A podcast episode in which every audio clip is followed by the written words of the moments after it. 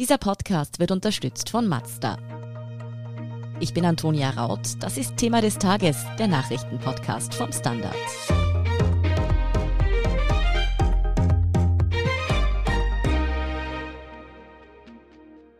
Wenn es um Geldwäsche geht, drücken Banken gerne einmal ein Auge zu und die internationalen Kontrollmechanismen, die Geldwäsche verhindern sollten, versagen kläglich.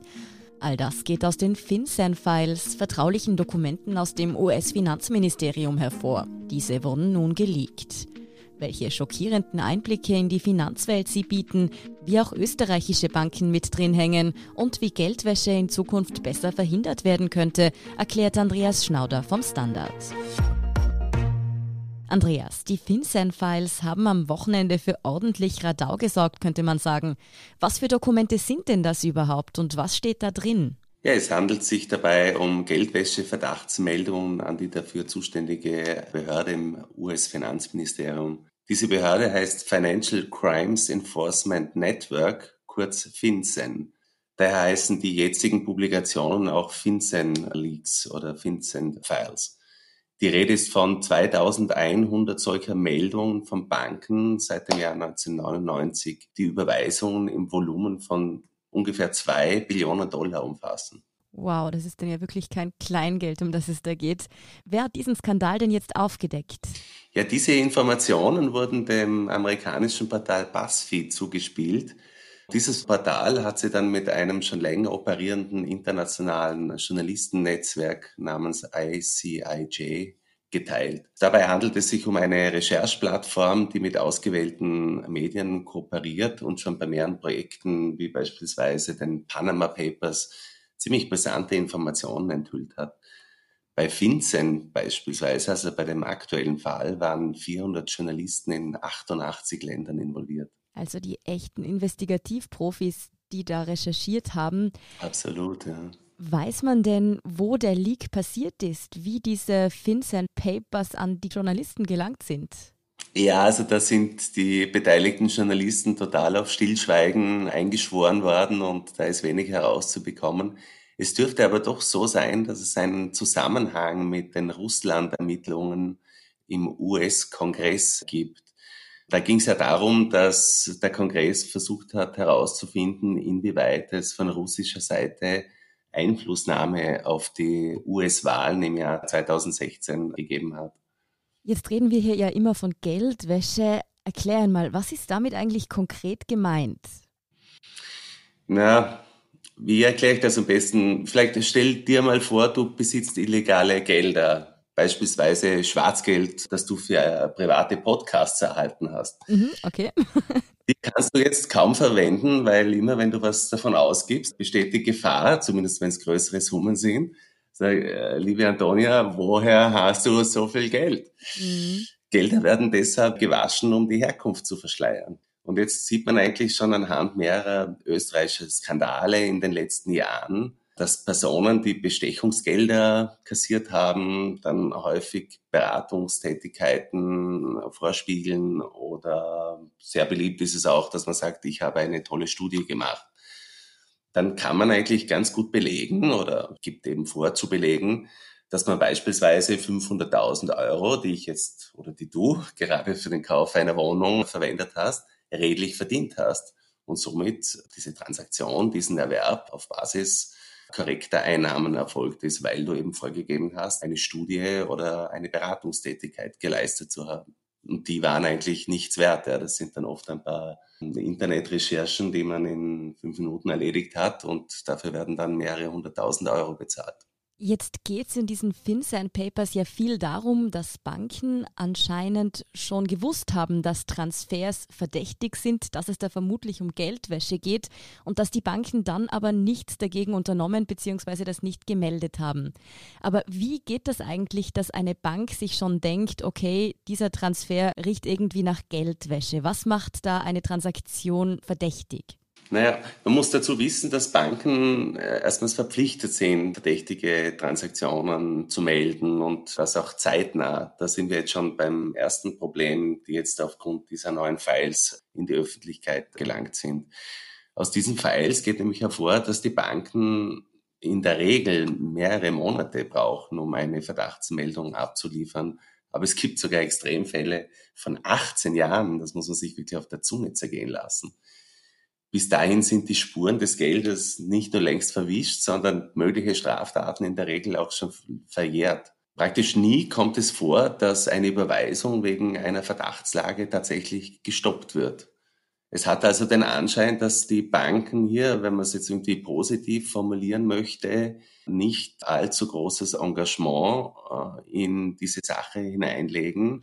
Und äh, möglicherweise gibt es beim einen oder anderen Fall auch einfach eine Kollaboration mit einem Geldwäscher und die Bank, vielleicht auch nicht im Wissen, weil es nur einzelne Mitarbeiter mit krimineller Energie sind, und die Bank äh, stoppt diese Vorgänge nicht. Wie sieht es denn mit den Behörden aus, Andreas? Da gibt es ja auch welche, die Geldwäsche eigentlich verhindern sollten, deren Hauptaufgabe das sogar wäre. Greifen denn diese Kontrollmechanismen da gar nicht? Ja, das ist vielleicht etwas zu deutlich formuliert, weil es da doch große Anstrengungen in den letzten Jahren gegeben hat und die auch nicht alle völlig im Sand verlaufen sind. Aber die Flut an Meldungen ist irgendwie kaum bewältigbar. Täglich werden 15 Billionen Dollar digital um die Erde geschickt. Dazu kommt, dass viele Verdachtsmeldungen kleine Fische betreffen, also beispielsweise, sagen wir, 1000 Euro an einen Bezieher von Mindestsicherung. Auch da muss dann die Bank eine derartige Meldung machen. Das geht dann an die Anti-Geldwäsche-Meldestelle. Auch die muss sich das anschauen, an andere Behörden weiterleiten oder Fakten einholen. Da bleibt einfach zu wenig Zeit für die wirklich dicken Fische. Ja, jetzt noch einmal zurück zu den Banken, die da als mögliche dicke Fische aufgeschienen sind in diesen FinCEN-Files. Da sind ja auch österreichische Banken dabei. Was kannst du uns denn darüber sagen? Ja, das stimmt absolut. Es kommen eigentlich mehrere Großbanken vor, allerdings großteils noch mit recht wenigen Details. Da werden wir vielleicht in den nächsten Tagen mehr erfahren. Wer allerdings nicht ganz überraschend sehr intensiv behandelt wird, ist die ehemalige Meinl-Bank. Und zwar geht die Geschichte so, es gibt eigentlich den größten Bestechungsskandal in, in der Geschichte, zumindest den bekannten Bestechungsskandal.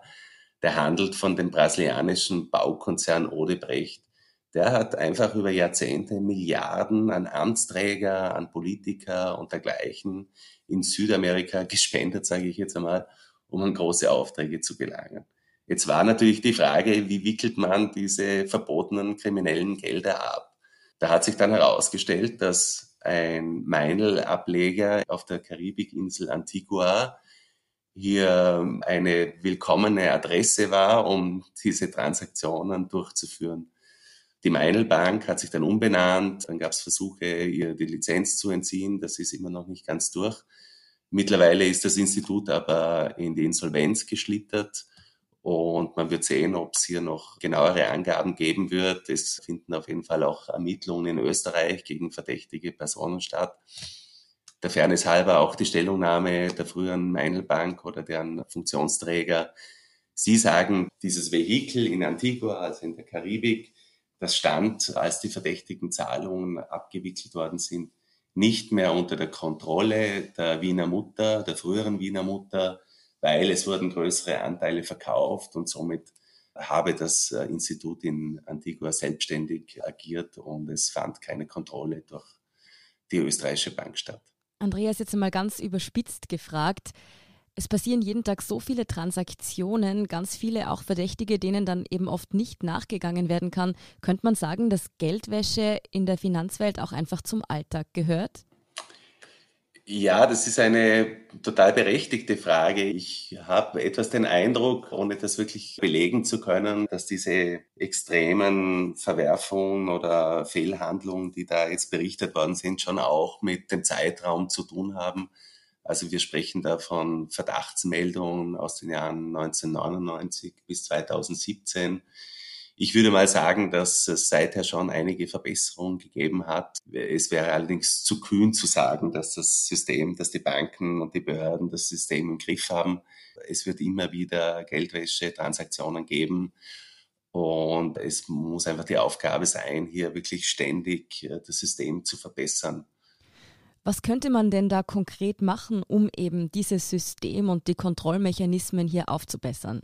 Ja, also da sticht einmal ein vordergründig zumindest simples Anliegen, sticht da ins Auge, nämlich was wir schon kurz angerissen haben. Banken sollten auf jeden Fall verpflichtet sein, dass diese Geldwäsche-Verdachtsmeldungen sehr rasch erfolgen und dass diese auch aussagekräftig sind. Also da werden Sachen hineingeschrieben, da hat man schon den Eindruck, das dient eher dazu, die Behörden damit nicht aussagekräftigen Informationen vollzustopfen, sodass dann wirklich die ganz dreckigen Sachen dann möglicherweise untergehen. Dann gibt es aber auch Reformbedarf bei der strafrechtlichen Verfolgung von Geldwäsche. Man muss dazu wissen, Geldwäsche ist eigentlich nur ein Strafdelikt, wenn die Vortat aufgedeckt wurde. Mhm. Das kann man sich an einem Beispiel so irgendwie vor Augen führen, dass wenn ich jetzt den Verdacht habe, dass da Drogengelder gewaschen wurden, und ich kann das sogar belegen, nützt das eigentlich nichts. Ich muss eigentlich zuerst den tatsächlichen Drogenhandel, der im Vorfeld stattgefunden hat, aufklären und bestrafen. Und das scheitert jetzt wieder sehr oft an der mangelnden Rechtshilfe, wenn es um grenzüberschreitende Delikte geht. Und wie wir jetzt an den meisten Fällen gesehen haben, da geht es ja sehr oft, russische Gelder werden über die Deutsche Bank äh, überwiesen, brasilianische Bestechungsgelder über einen Meinl-Bankableger in Antigua.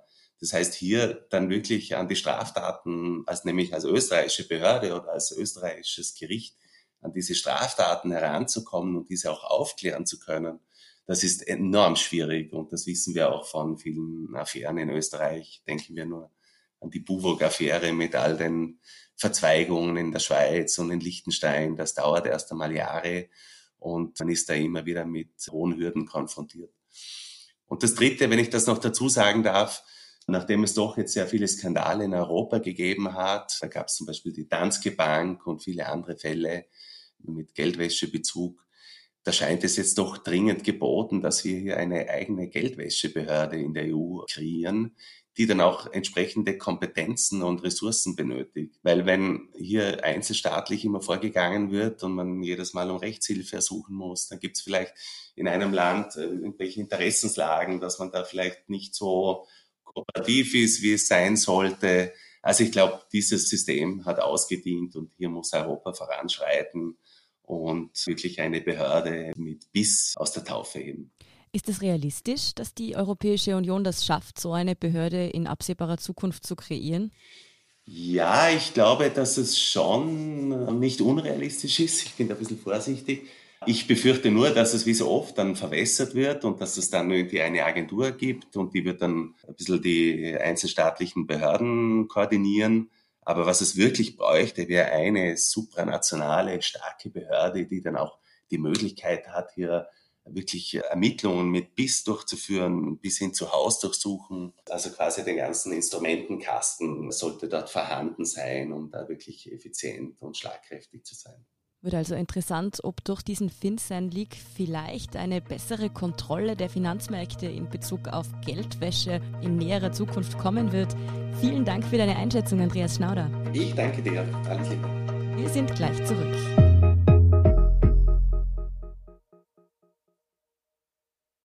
Ein Jahrhundert voller Fahrspaß. Feiern Sie mit uns 100 Jahre Mazda. Nur im September gibt es Winterräder, drei Leasingraten und sechs Monate Vollkasko gratis auf ausgewählte Mazda-Modelle. Die Mazda Jahrhundertwochen bei Ihrem Mazda-Partner.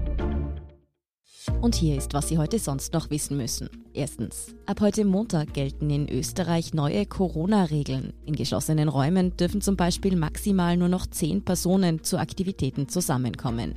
Das gilt etwa für private Feiern oder Sportkurse. Außerdem gibt es eine frühere Sperrstunde. Alle Lokale, Bars und Restaurants müssen um 1 Uhr zusperren. Die Regierung hat die neuen Regeln eingeführt, um auf die steigende Zahl der Corona-Neuinfektionen in Österreich zu reagieren.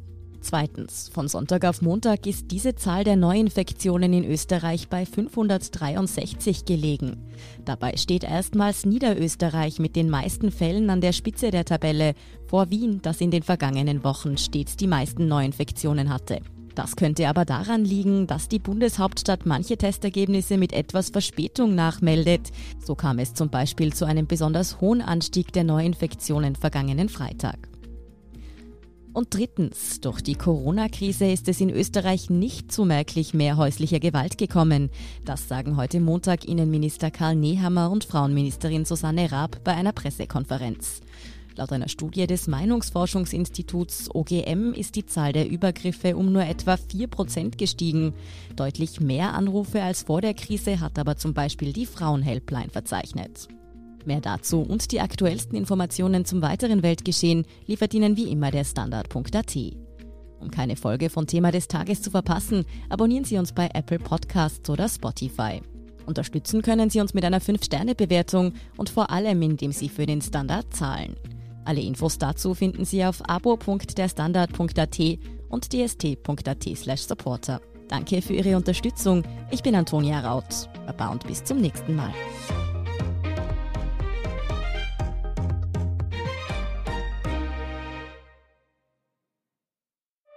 Ein Jahrhundert voller Fahrspaß. Feiern Sie mit uns 100 Jahre Mazda. Nur im September gibt es Winterräder, drei Leasingraten und sechs Monate Vollkasko gratis auf ausgewählte Mazda-Modelle. Die Mazda Jahrhundertwochen bei Ihrem Mazda-Partner.